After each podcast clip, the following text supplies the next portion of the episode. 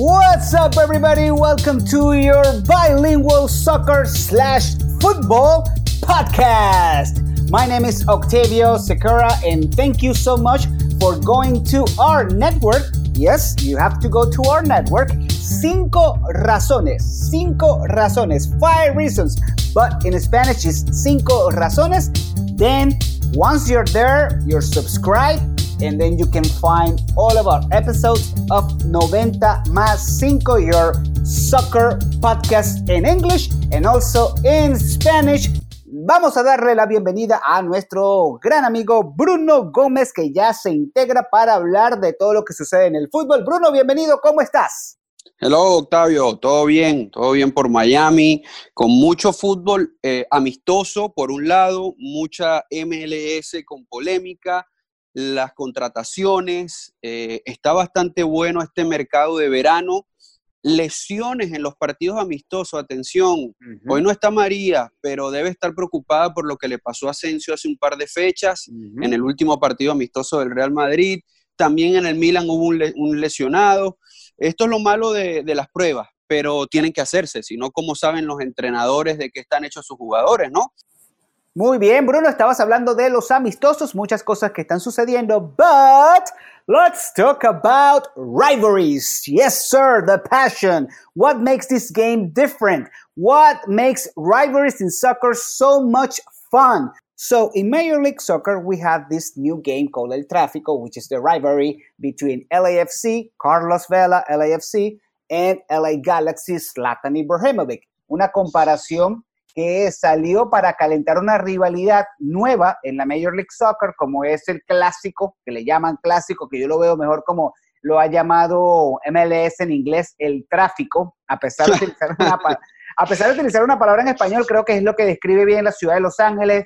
Eh, ellos mm. quisieron jugar con el movimiento eh, frenético que existe en la ciudad con respecto a tanta gente que vive en Los Ángeles y también darle esa, ese protagonismo pues a la comunidad hispana de llamar este derby entre LAFC de Carlos Vela y Los Ángeles Galaxy de Zlatan Ibrahimovic con una palabra en español como lo es el tráfico. Ese es el origen de este término. Y para calentarlo, entonces se estuvo todo eh, enmarcando la, la, carrera de Zlatan Ibrahimovic con el momento de Carlos Vela. El problema fue que ninguno de los dos lo vio de esa manera. Zlatan pensó que le estaban preguntando quién era mejor a lo largo de su carrera entre él y Carlos Vela, y Carlos Vela, y Carlos Vela entendió que se estaba comparando era el momento. Entonces, cada quien lo llevó a su, a, su conveniencia y obviamente eso despertó allí una polémica y un debate. Entonces, en cuanto a carrera se refiere,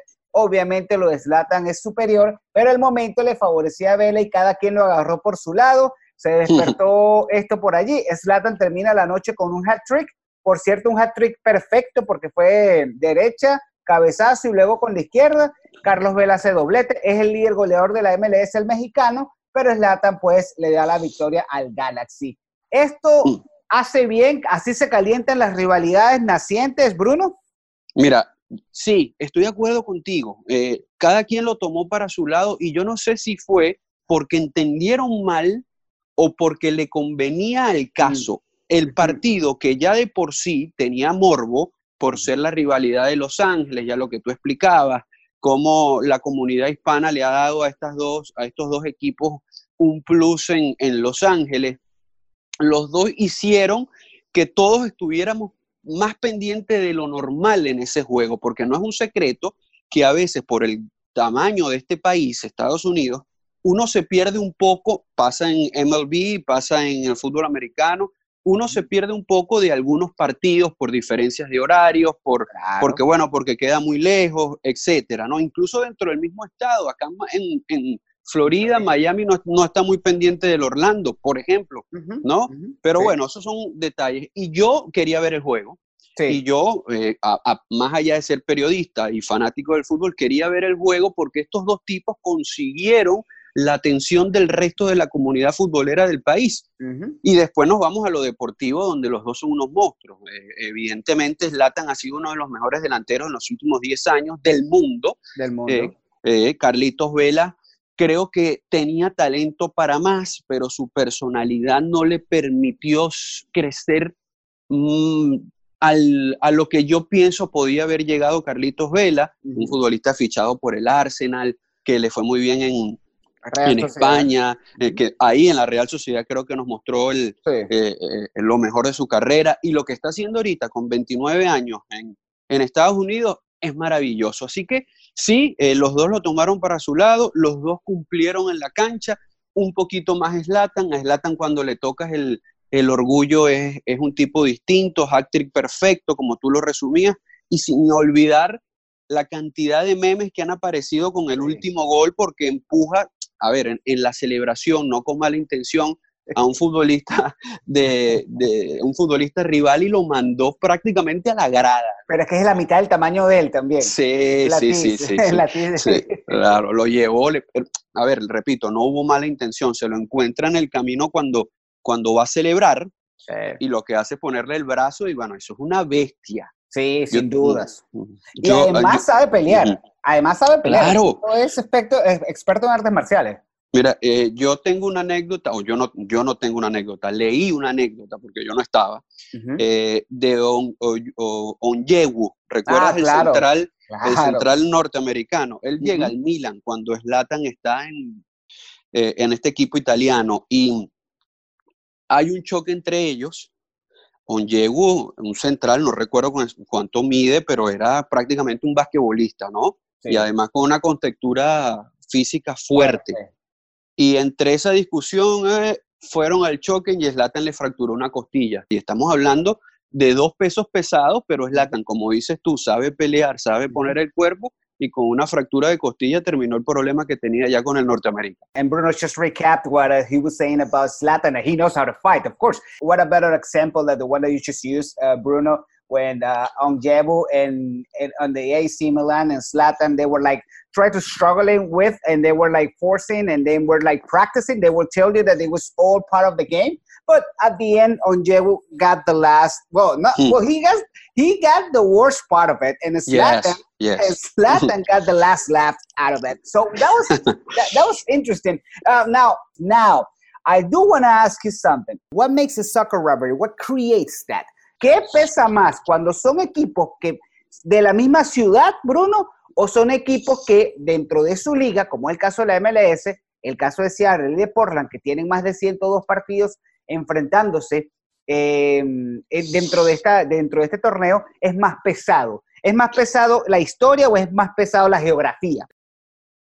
Hay muy buenas rivalidades eh, externas que no tienen que ver con la misma ciudad, por usar un término, como Juventus Inter, como Barcelona, como Barcelona Real Madrid. Pero te interrumpo, te interrumpo rapidito. Para la Juventus Torín, cuando ellos tienen que jugar contra el Torino, no se paraliza la ciudad. Sí, sí, sí, sin duda, sin duda, sin duda alguna. Y cuando eh, el derby de Milán se da, eh, Milano está totalmente stop, detenida, no, no, hay nadie en la calle. Porque Pero ahí se para Italia, Bruno, ahí se para sí, ahí se para Italia. Yo creo que, yo creo que las rivalidades internas son las más poderosas.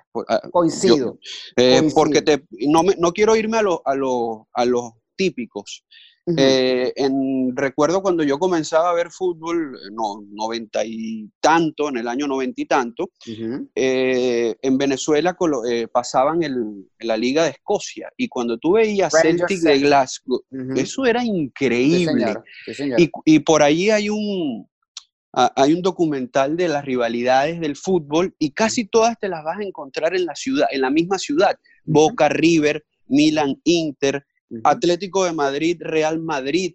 Eh, pero hay algunas buenas. Tú acabas de dar una en la MLS. Yo te puedo poner este par Barcelona, Real Madrid, Inter, Inter, Juve. Por ahí se me puede escapar alguna otra, pero sin duda alguna, sin duda alguna, lo interno le, da, le da un plus. Le da un plus porque, y creo que la historia coincide contigo también, Bruno. Creo que la historia coincide porque cuando dos equipos de una misma ciudad Em, trasladan la rivalidad y hacen que no solamente la ciudad, sino el país y en algunos casos el mundo se pare para ver eso, entonces lo logran, yo creo que logra el cometido. Estamos de acuerdo que Barcelona y Real Madrid es, un caso aparte. Es un caso aparte, esa es como que la excepción de la regla.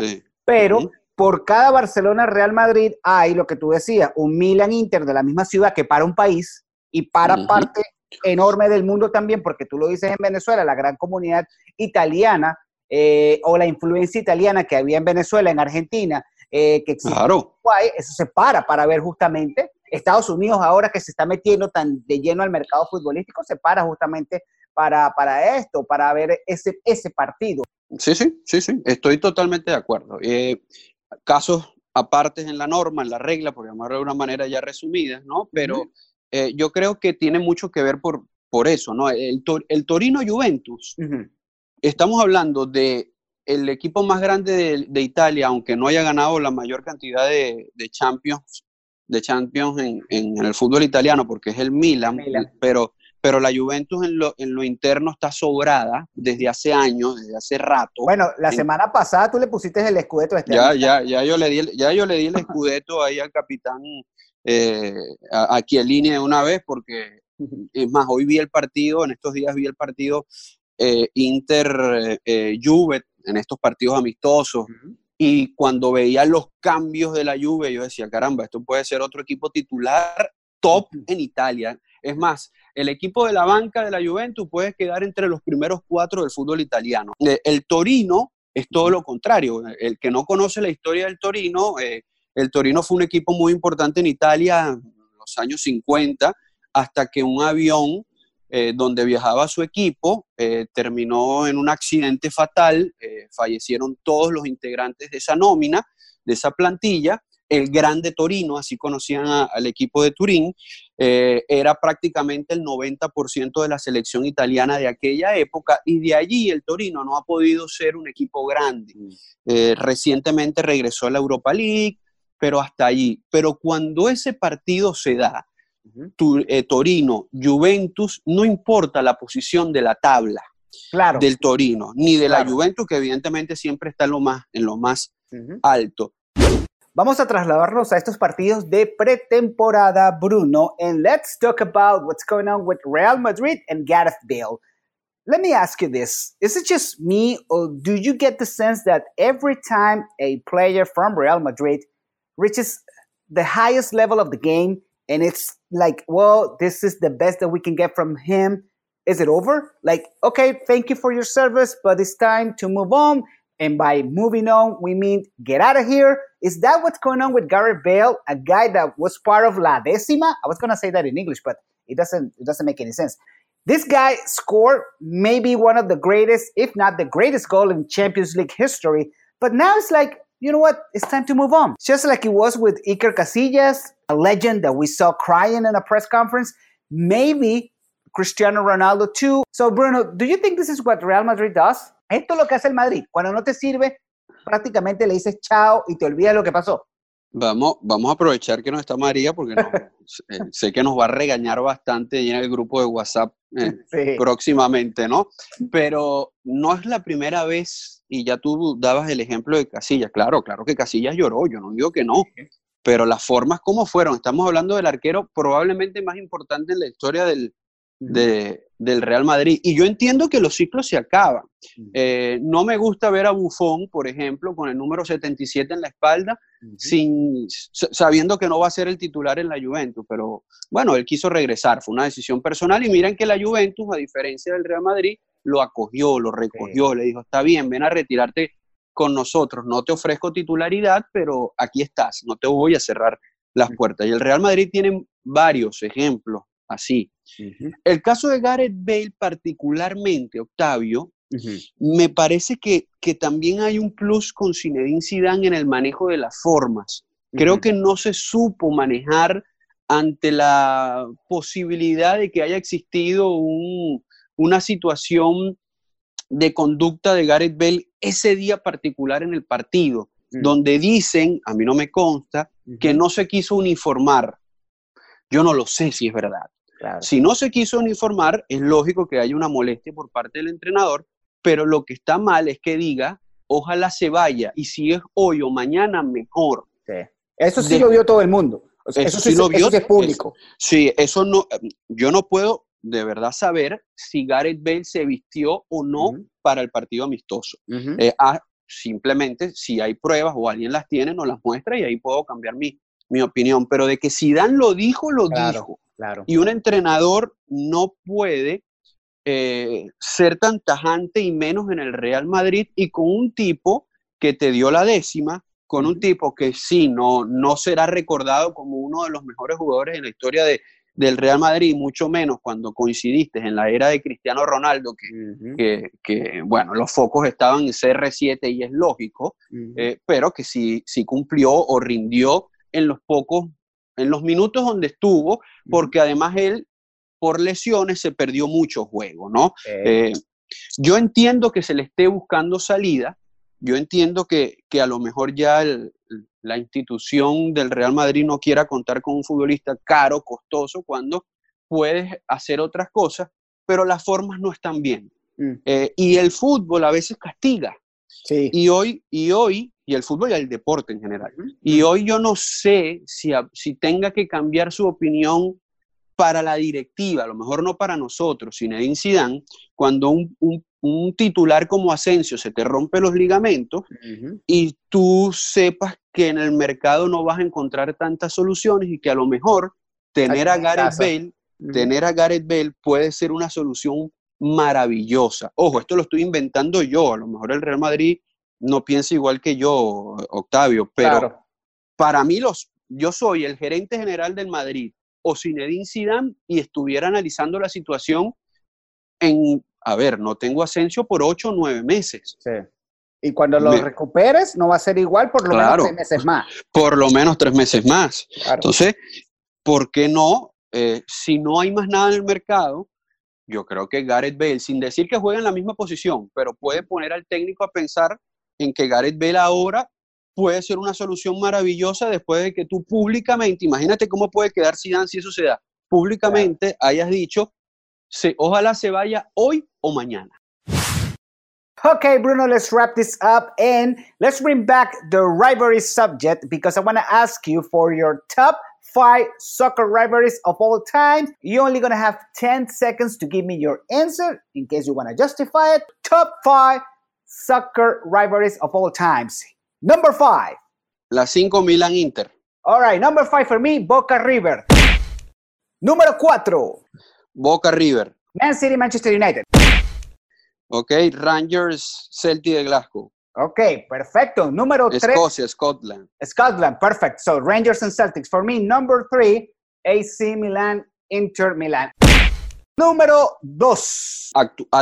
actualmente me gusta mucho el Atlético de Madrid, Real Madrid. Nice, nice, nice, nice. So number two for me, um, Manchester, Manchester United, Liverpool. Still. Very good, very Still. good. And of course, I think we're gonna agree on number one because yeah. it's like the whole world agrees that Barcelona, Real Madrid is number one. That's correct. That's okay. correct. But, wait a minute. But wait a minute. Wait a minute. What about what? Yeah, no, that's a different category because I was gonna bring Brazil, Argentina, but that's a different category uh, because that's, well, that's, those are countries. That's different. That's different. So yeah. Bueno, Brasil, Argentina, Italia, Alemania, Italia, yeah. Brazil. Yeah, that's very good too. yeah, that, that's also very good. And not only not only that, that's another podcast. We can bring that into another yes, podcast. Yes, yes. When yes. we talk about national teams. And for all of you USA Mexico is not even a top five. I'm so sorry. It's not. but it's very, five. but it's very good for us. it, it is. It is for us. Yeah, yeah I, I, know. Yeah, yeah. I know, and we enjoy it. But I mean, yeah. Uh, come on. There, there's there's many. Bruno, muchísimas gracias. Como siempre les recordamos, suscríbanse a nuestra red Cinco Razones y ahí buscan los episodios de 90 más 5. Bruno, rapidito en un minuto, tu final take. ¿Qué nos deja para la próxima semana? Bueno, que la próxima semana podemos estar hablando del el nuevo equipo de Dani Alves. Say what? Hoy salió información al respecto y estaría jugando en la Premier League. Y si me preguntas, creo que se lo va a llevar Guardiola.